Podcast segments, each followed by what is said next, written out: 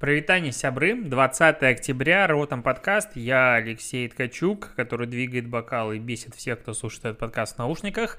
Э, обсуждаем digital и сразу к новостям.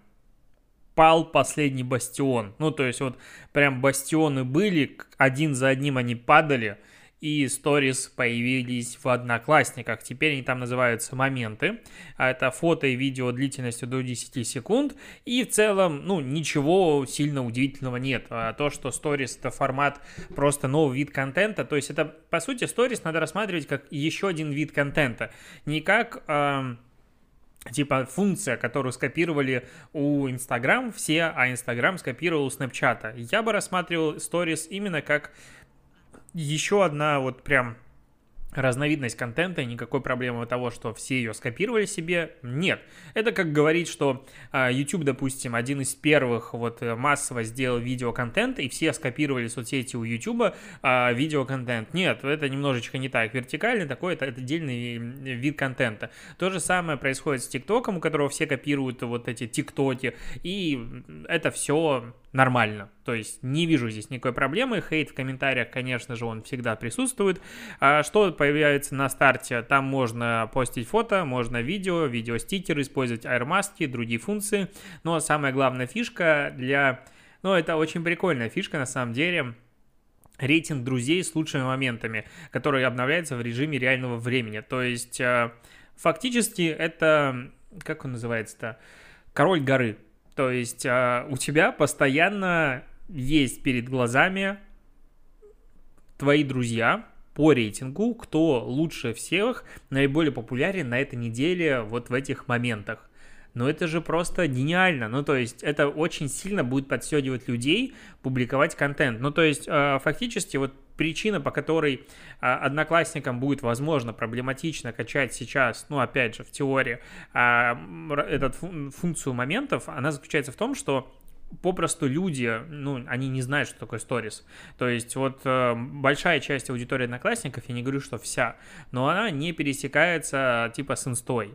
И ну, последние данные, там, процентов под 75-80, давно я видел через статистику, могу ошибаться, но львиная доля одноклассников не пересекается с инстой, которая как бы в России является синонимом сторис, ну, фактически.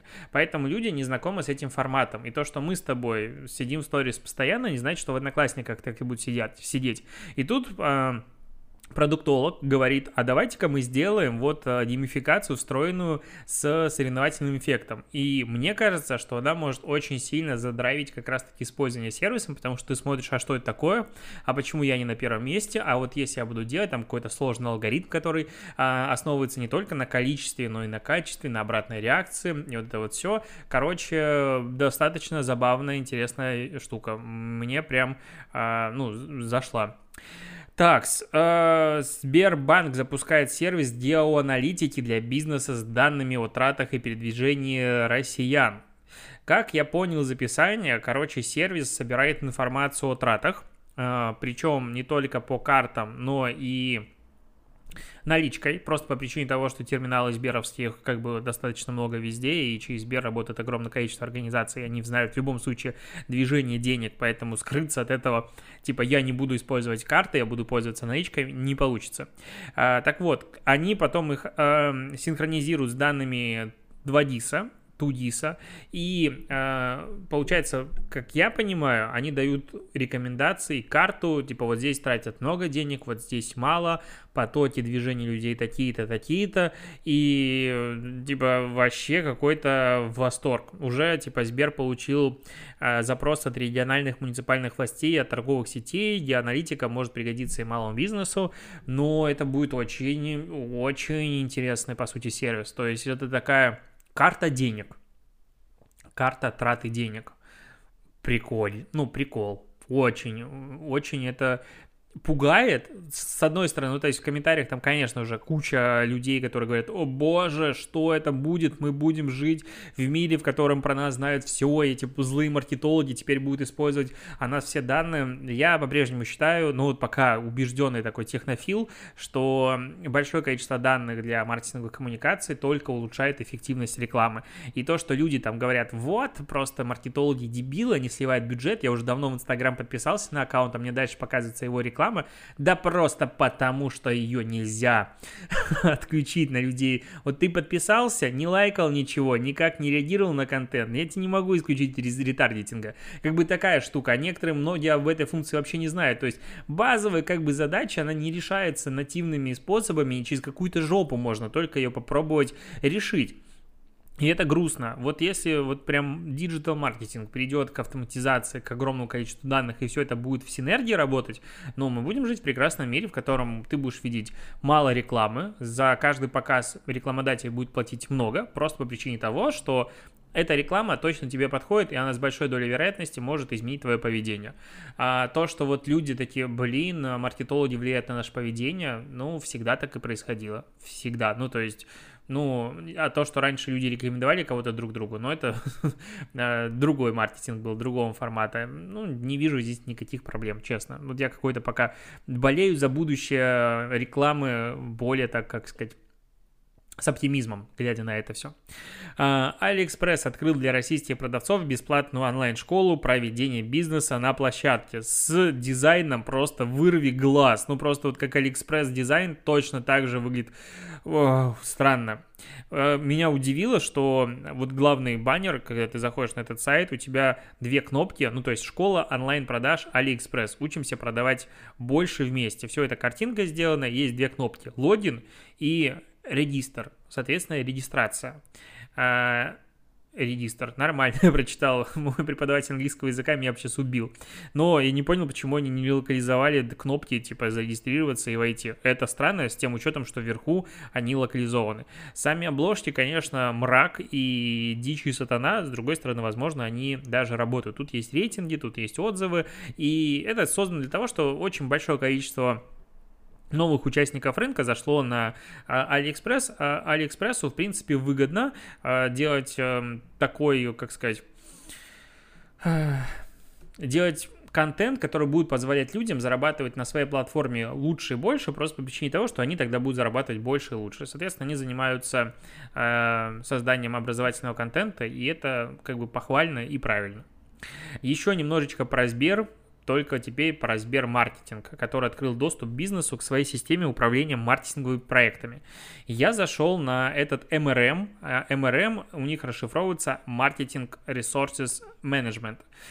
И ни хрена не понял, честно. То есть там есть ролик на минуту 45, и сколько сейчас я его запущу, Минута 59, там, где диктор очень таким красивым, бархатным голосом, умея поднимать и повышать голос и понижать, короче, по, прям по красоте, рассказывает, что этот МРМ состоит из а, нескольких ключевых а, функций для управления, типа, твоим а, маркетингом, это все объединено, и это, типа, выделяется бюджет, контент и проекты.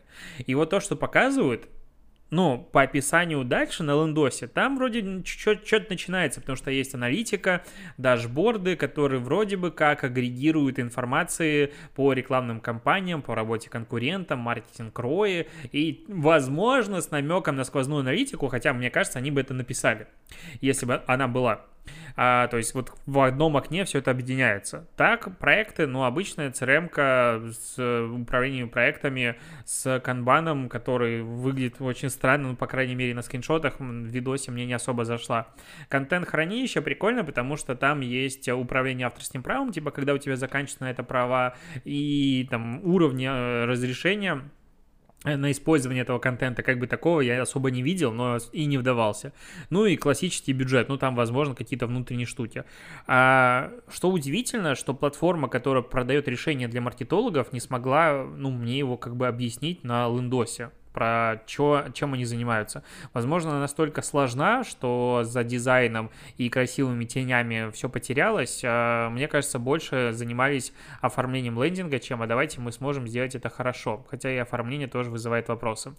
Ну, конечно же, получить демо-доступ, что-то еще можно только через номер телефона, электронную почту и компанию имеет должности, поэтому я его не получу, ну и хрен бы с ним. Новое решение появилось, окей, пускай будет, типа, чем мне жалко. Э, к новостям монополии. На самом деле новости будет э, как бы, во-первых, две. Новость первая. На Google подали э, разбирательство большое. Сейчас я его открываю. Где ж оно, блин, не могу найти. Как так? Как вот так? Минюст. Вот, Минюст США подал иск против Гугла из-за монополии на рынке поисковых систем. А, Министерство юстиции утверждает, что Google занимает 88% рынка поиска в США, при этом 94% мобильных поисков выполняется с помощью ее сервисов. Правительство считает, что поведение Google наносит вред потребителям, снижает качество поисковых услуг и сокращает выбор. Но, очевидно, монополия всегда ведет к тому, что уменьшается из-за уменьшения конкуренции, а, ты меньше, ну, хуже развиваешься. И, в принципе, про Google это сложно сказать, потому что они что-то прям, ну, поиск их развивается постоянно. Но есть ощущение, что если было несколько таких а, конкурирующих систем, возможно, и количество рекламы в контексте было бы поменьше, и, возможно, выдача была бы каким-то образом получше. Ну, непонятно.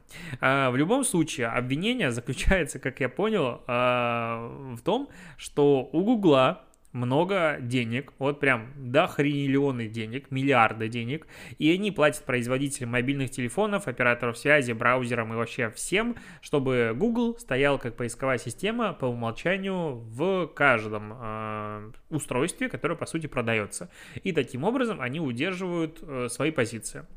Кто тут отвечает? Главный юрист-консультант Google Кент Уокер, Уокер говорит, Сегодняшний иск Министерства юстиции глубоко ошибочен. Люди используют Google потому, что они хотят, а не потому, что они вынуждены и не могут найти альтернативы. Ну да, в Америке есть из альтернатив Bing, что там DuckDuck э, или MyDuckDuck, какой-то там очень странный поисковик. И вроде я вот не помню, чтобы что-то было еще, хотя как бы тоже погружаюсь в этот вопрос. Соответственно, человек со стороны даже не знает, что искать в интернете можно что-то не гуглом. А, ну, типа вот есть Bing и, и, и все.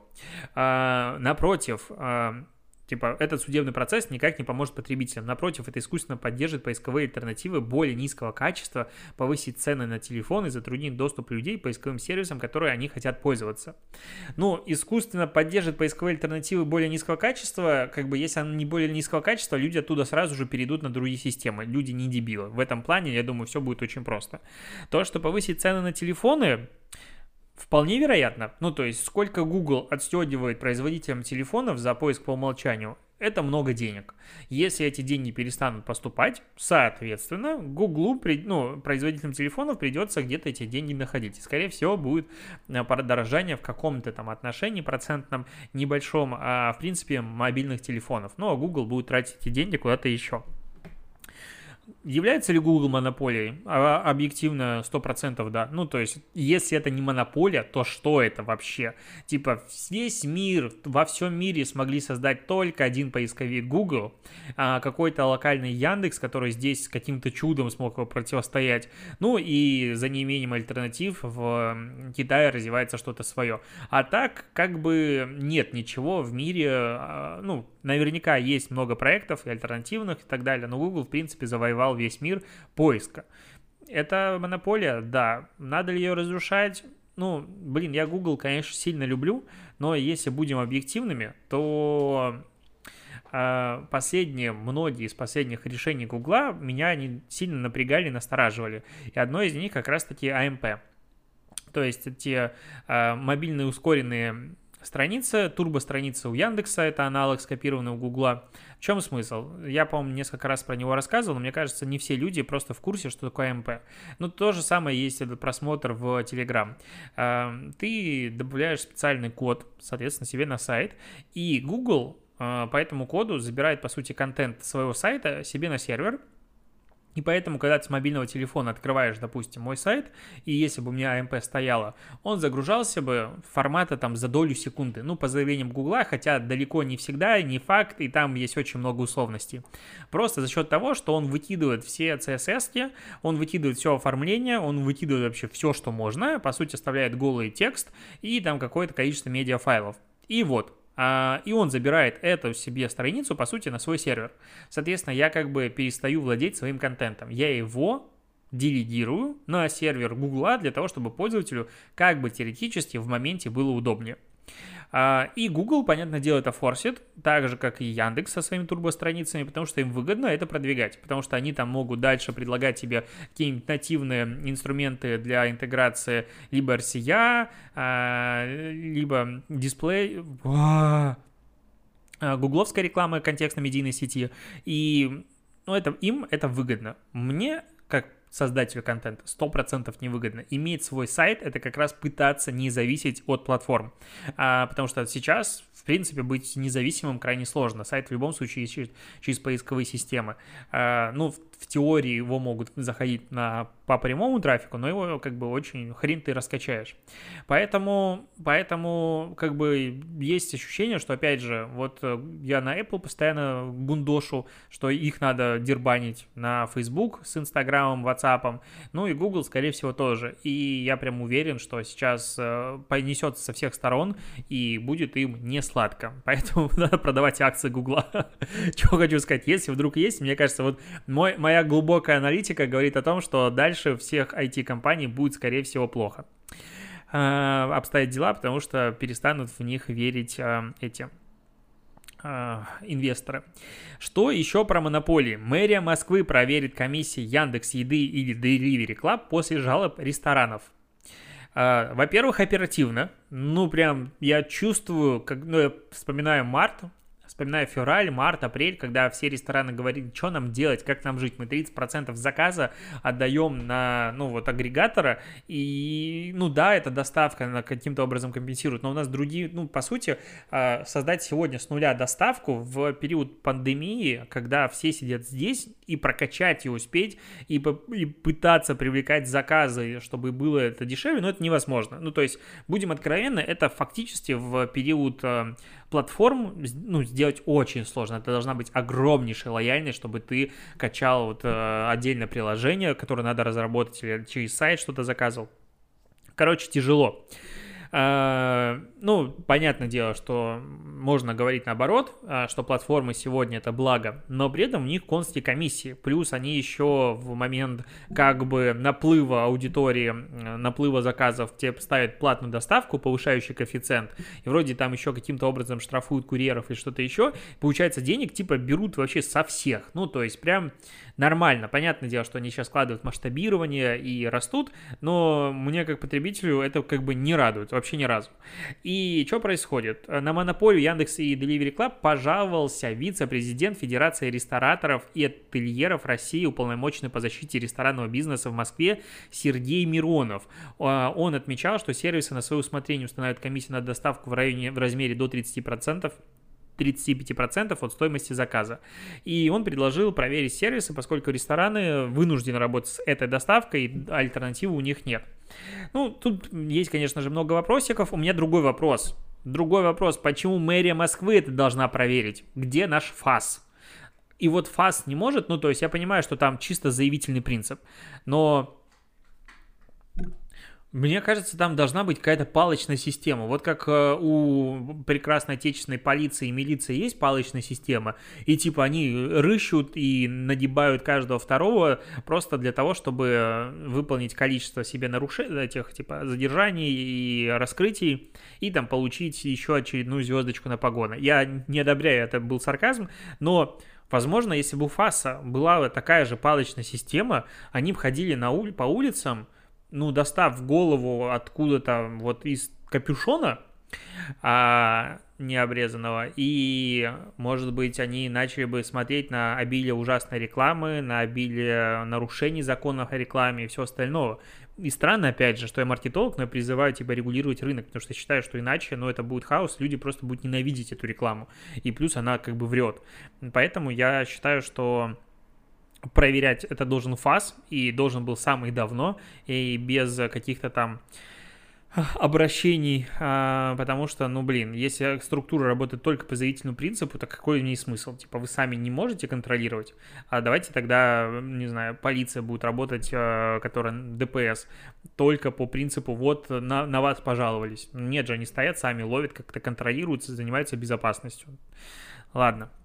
А, по поводу комментаторов, моя любимая тема, обсудим комментарии, точнее, обсудим обсуждение. А, ночью сегодня, ну, точнее, вчера, по-моему, вечером, а, владельца магазина «Мам, купи» Дарья Зарыковская, она несколько раз хайпила, ну, как, сознательно, несознательно в интернете, и последняя ее была история о том, что она уволила девчонку, которая у нее работала, очень активно ее гнобя в личке. И типа, вот и вся такая молодец в Твиттере, а после того, как мы увидели какой-то настоящий руководитель, короче, там мнения разделились, не будем поднимать эту тему. А сейчас э, она увидела маркетинг Нибара. Вот, ну, маркетинг Нибар — это то самое прекрасное заведение, которое э, делало баннер с Ивлеевой, типа «Пустите меня на лицо, пьяный подвигаться». Потом она, Ивлеева, подала на них в суд, абсолютно полностью это поддерживаю позицию, выиграла его, и там что-то надо было заплатить штраф типа в районе миллиона рублей. И они сделали новый баннер, которым предложили скинуться, потому что э, вот Ивлеева типа от них требует миллион рублей. Это даже, по-моему, в сторис сфоткал, это было с год назад. Ну, короче, там отстрелянные ребята, у них есть прекрасные э, креативы. Это чисто P, две звездочки R или только не в меня. Э, это на, на, на входе, на дверях такие висят наклейки. Или есть у них там реклама, что э, бар для это бар для мужиков, а бар для геев, или там по-другому немножко говорят, типа справа, а, типа никогда не отказываю. Ну, короче, максимально такая а, ублюдские креативы с точки зрения, ну, не то, что даже сексизма, это, это там нет, конечно, можно сюда притянуть сексизм и много чего. На мой взгляд, это просто быдло-юмор. Ну, то есть, вот это прям быдло-юмор. Я вот так говорю и понимаю, что этот чувак, а, может поступить таким же образом, мы обсуждаем эту ситуацию, как он поступил а, с Зарыковской. Что он сделал? Он нашел каким-то образом, там, через ее бывшего, я не понял, как, неважно, ее номер телефона, начал звонить и угрожать, начал писать в Твиттере а, по, по поводу того, что, типа, она назвала, что их маркетинг строится на сексизме и гомофобии, и, типа, а, считаете ли вы это нормальным? И он начал говорить о том, что у них на фейсе работает гей с большой буквы, поэтому они не гомофобы. А если не понимаешь, где юмор, иди на кухню, женщина, а если готова менять свои зашкоренные взгляды, сообщи мне и получи свой депозит. И да, это весело, офигенно, э, что-то, короче, а, с ними бавдалась Ивлеева, короче, давайте дружить, э, сможем прийти к консенсусу, ну или дам вот этого самого, э, который 3.14. Э, потом он ей начал звонить, потом в итоге э, он увидел, где они сидят в каком-то кафе, приехал к ним в офлайне, сел, начал что-то доказывать на видосе. Э, очень странный чувак, определенно не в Минько. Причем мне понравилась его цитата. Я не могу сейчас дословно ее проговорить, но смысл его заключался в том, что он поговорил, он бы поговорил с ней по-другому, но она же все выкладывает в интернет, поэтому будет говорить культурно просто космический мудак. И там, короче, максимальное количество такой хренотни. А, чувак у себя в сторис считает, что он вообще победитель, и что эти блогеры могут только критиковать, а их бар вообще прекрасный. Там какая-то история про текильщицу, по-моему, текильщицы их зовут, типа девушки, которые ходят и текилу наливают. И где-то там пошла инфа о том, что одну из них типа напоили в баре и изнасиловали толпой в туалете. Ну, короче, какой-то ад и жесть, и он говорит, что ну это ж текильщица, они набухиваются, а потом занялась сексом в туалете, типа, что здесь такого? Ну, то есть там абсолютно зашкаливающий уровень, не, не знаю, как это назвать культурно в подкасте. И вот э, он очень рад своей манерой защиты бара. И что здесь самое удивительное? Что вот на VC у статьи 78 комментариев, примерно каждый второй в защиту этого дебила. А, очень большое количество комментариев, которые говорят, ну да, вы задолбали со своим сексизмом, типа в рекламе, дайте нормально а, ребятам вот типа работать и все остальное. Вот молодец, мужик, что приехал, эти феминистки достали. Ты читаешь, думаешь, просто, ну, ну как это так может быть? А, это вообще, конечно, забавная а, хрень удивительно просто уровень токсичности комментариев. Я рад, что перестал вмешиваться во все подобные обсуждения, потому что, ну, а как, какой, какой смысл? Цитата вот его «Если тебе мой бар не нравится, так а, ты мат, а, выйдем со мной раз на раз, а не в интернете базарь. Ну и так много всего. Короче, такой уровень реально быдло юмора, когда все все проблемы решаются в офлайне, обязательно с помощью применения силы, ну, короче, странная штука. Причем, что мне удивительно, вот э, люди, которые угрожают постоянно, типа, выйти раз на раз, допустим, даже ты с ним выходишь, э, он тебя бьет, ты стоишь под камерами, ну, допустим, он же не будет тебя убивать, ну, по логике, типа, ударил пару раз, такой, окей, окей, я понял, пишешь на него заяву, и, ну, это получается что, хулиганство или что? Ну, короче, причинение телесных повреждений, надеюсь, не тяжких. Его садят. Ну, типа, вот в современном мире на что рассчитывает человек, который как бы живет в правовом поле, когда предлагает выйти раз на раз? Вот как бы в чем идея? Мне это непонятно. А просто в очередной раз удивляюсь тому, что у людей с такими мозгами каким-то образом есть... А, ну, они получают либо должность арт-директора, вот как он, либо они имеют свои бары. Но в целом маркетинг такой, наверное, имеет право на существование. Я его максимально не одобряю, но прежнему считаю, что бренд, бизнес может, в принципе, сегментировать свою аудиторию абсолютно любым способом. И если они считают, что вот их бар для быдла, пожалуйста, как бы не вопрос. Другой момент, что наружная реклама и коммуникация в соцсетях, которые видит большое количество людей, вот здесь, извините меня, тут требуется а, жить в поле нормальности. Что внутри делаете, как бы, пожалуйста. И тоже про сегментацию. Тут интернет-магазин sexshop выпустил под своей торговой маркой «Интимная жизнь» мастурбаторы под названиями «Продюсерка», «Блогерка» и «Активистка». Я даже не знаю, как опять же это назвать. А, причем они а, напис... ну, сделали рассылку, в которой написали, что есть менее дорогие феминистки, и там тоже как бы части ну, для различных э, самоудовлетворяющих себя утех.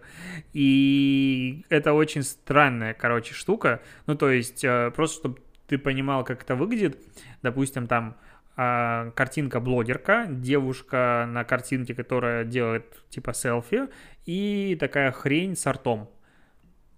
Зачем они это сделали, я, честно говоря, не понял. Пишут они вот что про это. Мы вполне ожидали, что название будет будоражить тех, в честь кого не названы. Хотя и сейчас никто не мешает любому мужчине приобрести мастурбатор и предполагать соитие с обидевшимся человеком. И точно так же мы рассчитывали, что те, кого серия на самом деле высмеивает, будут радостно приобретать эти товары. Высмеивает? А кого эта серия высмеивает, я не понял. Блогерка, продюсерка, активистка. Очень странная штука. Ну, а слоган одной из секс-игрушек «Продюсерка вам никогда не откажет». Просто истерика. Ну, типа, а давайте вот, ну, как это, как это в голове рождается, вот эти вот мысли, не знаю. Ну, то есть это реально очень, очень странная э, вещь. Да, обсудим какие-то более лайтовые новости. Тут э, круизный лайнер, который простаивает, хотят превратить в плавучий э, офис и уже продают э, каюты стоимостью от 25 до 50 тысяч э, долларов. Вообще непонятно на какой срок, что туда будет входить, но э, типа это пока план такой. Планируют в 777 каютах разместить 2000 человек, и я что-то не понимаю этой темы, честно говоря изоляция, самоизоляция, удаленка, чтобы люди не контактировали с другими, чтобы сидели дома, чтобы не ездили на работу. А давайте всех людей, которые должны работать удаленно, объединим в круизный лайнер, и они там будут жить. Ну, просто гениально. Ну, или там будут какие-то жесткие а, тесты на ковид на старте, чтобы туда пройти, и потом не будет никого выпускать на землю сойти, будет какой-то карантин. Но зачем надо такой геморрой людям, и какой прикол жить на круизном лайнере, если ты не можешь с него сойти? Ну, там как бы, наверное, день-два прикольно, а дальше как бы скучно, потому что ну, площадь не самая большая, поэтому вообще странная штука.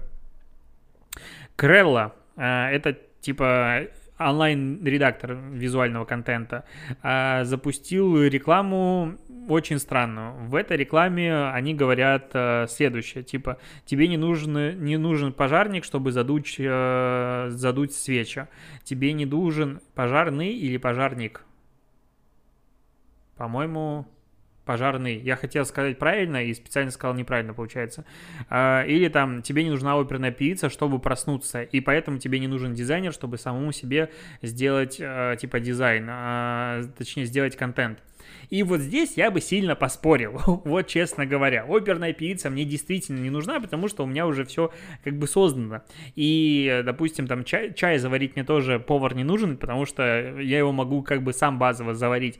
А вот контент немножечко более сложная штука. И да, Крелла, она упрощает жизнь, но при этом чувство вкуса, оно не прививает. А дизайн это в большей степени, на мой взгляд, сегодня это не про нажимание кнопок, хотя если мы говорим про motion дизайн, попробуй что-нибудь подобное сделать. Если мы говорим про обычную статику, то это в большей степени про чувство вкуса и ну, насмотренность, набитую руку, которые могут сделать что-то интересное.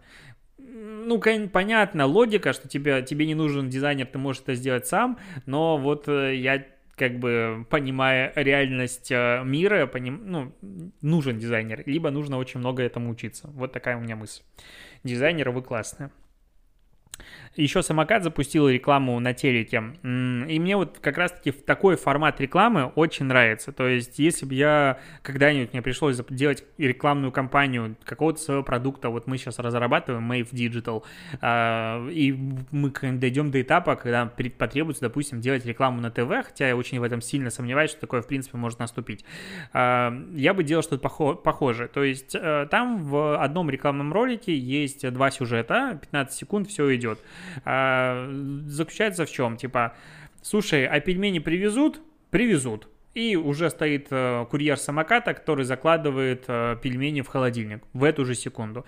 Или там девушка с парнем лежат на диване, об, обнимаются, он говорит, слушай, а попкорн привезут? привезут, говорит курьер, сразу подходит, показывает, э, дает попкорн. И в конце, допустим, пишут там, а еще чипсы со скидкой привезут, или там фрукты, овощи со скидкой привезут. То есть закрепляется логика, что если тебе что-то надо, вот прямо сейчас одна вещь какая-то, тебе может это привести самокат и сделать это быстро. И это повторяется, это быстро, никакого усложнения, ничего. Вот это классическая история на ТВ-рекламе, а давайте мы сделаем креатив на 45 секунд, в котором мы бренд покажем только в самом конце, сначала у нас будет настроение, вот эта вся фигня. Здесь конкретно сразу показывается применение продукта, это делается быстро, это делается классно, и мне прям нравится. То есть... Возможно, она, конечно, сработает плохо, и у нас классическая реклама работает хорошо, но что-то я сильно сомневаюсь, честно говоря. Здесь сразу показывается, как приходит к тебе продукт, как это все работает. Вот честно, если бы пришлось делать, я бы смотрел на такие рефы и делал что-то подобное. Четко, коротко по делу, мне очень нравится. Повторяю еще разок. А, что еще осталось нам с тобой обсудить? Да, в принципе-то и все. То есть, э, да, наверное, мы все с тобой, что хотели, то и обсудили. Напоминаю, что у нас э, на прошлой неделе э, с ребятами вышел подкаст «Продажные блогеры». Новый, если не слушал, послушай. Мы там как раз обсуждаем, как достучаться до Инстаграма, обсуждаем администраторов Инстаграм, сторис-менеджеров, digital-креаторов, точнее, одну digital-креаторку в России – ну, не единственную, а одну конкретно. Ну и в целом получился интересный подкаст. Кроме того, вышел полусладкий подкаст, а, в котором мы тоже обсуждаем как раз-таки запуск а, рейтинга подкастов. И, ну, хочу я очень сильно этот подкаст сделать более регулярным. И вот есть у меня внутри потребность как будто делать новые форматы подкастов. Я вообще не понимаю, зачем и куда, потому что как бы идеи для подкастов есть, и сейчас мы даже обсуждаем их, но как-то уже как будто много. То есть, мне кажется, как будто подкастов становится вот типа дофига, потому что каждый подкаст его послушать надо. Тут ежедневно есть как минимум на 30 минут каждый день. Еще что-то. Короче, думаю, но, возможно, что-то будет новенькое. На этом все. Спасибо, что дослушаешь. Хорошего тебе дня. Покеда.